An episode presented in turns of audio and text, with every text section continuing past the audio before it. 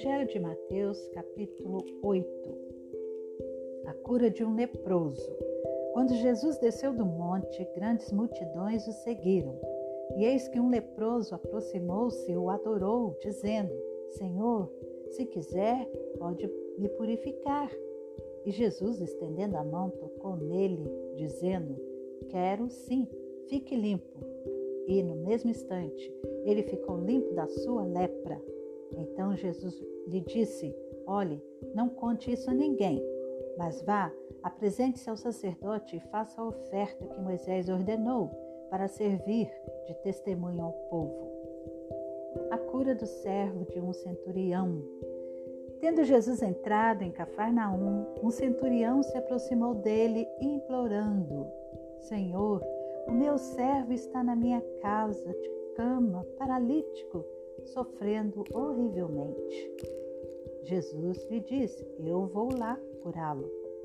Mas o centurião respondeu: Senhor, não sou digno de recebê-lo em minha casa, mas apenas mande com uma palavra e o meu servo será curado, porque também eu sou homem sujeito à autoridade tenho soldados às minhas ordens, e digo a este: vá, e ele vai, e a outro: venha, e ele vem, e ao meu servo: faça isto, e ele o faz.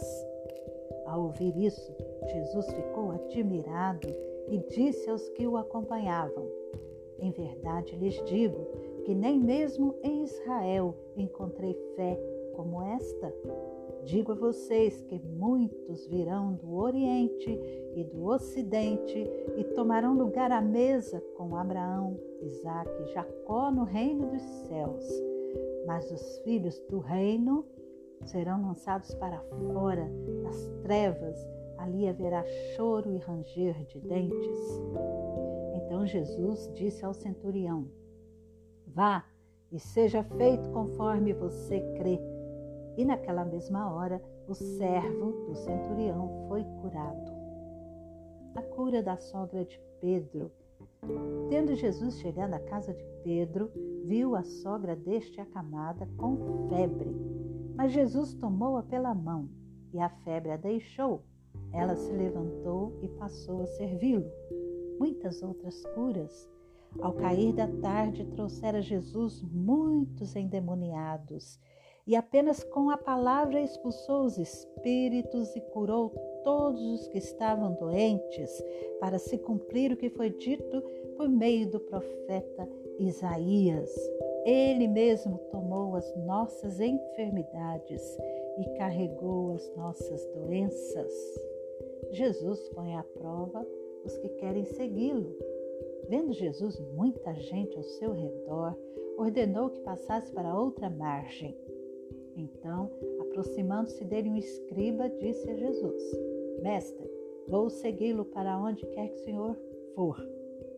Mas Jesus lhe respondeu: As raposas têm as suas tocas e as aves do céu têm os seus ninhos, mas o filho do homem não tem onde reclinar a cabeça.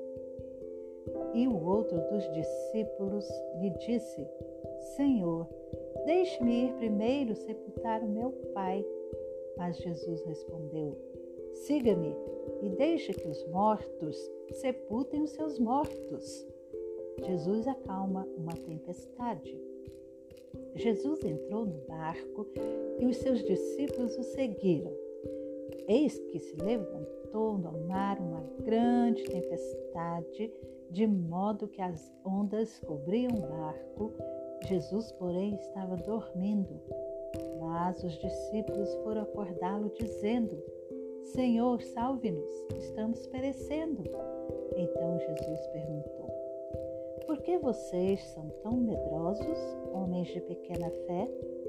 E levantando-se, repreendeu os ventos e o mar, e tudo ficou bem calmo. E aqueles homens ficaram admirados, dizendo: é este que até os ventos e o mar lhe obedecem? A cura de dois endemoniados gadarenos. Quando Jesus chegou à outra margem, a terra dos gadarenos, dois endemoniados foram ao seu encontro, saindo dentre os túmulos. Eles eram tão furiosos que ninguém podia passar por aquele caminho. E eis que gritaram: que você quer conosco, filho de Deus? Você veio aqui nos atormentar antes do tempo? Ora, uma grande manada de porcos estava pastando não longe deles. Então os demônios pediram a Jesus com insistência: Se você vai nos expulsar, mande-nos para a manada de porcos. Jesus disse: Pois vão. E eles, saindo, entraram nos porcos, e eis que toda a manada se precipitou, despenhadeiro abaixo, para dentro do mar e morreram nas águas. Os que tratavam dos porcos fugiram e, chegando à cidade, anunciaram todas estas coisas e o que tinha acontecido com os endemoniados. Então a cidade toda saiu para encontrar-se com Jesus. E, ao vê-lo, pediram-lhe com insistência que se retirasse da terra deles.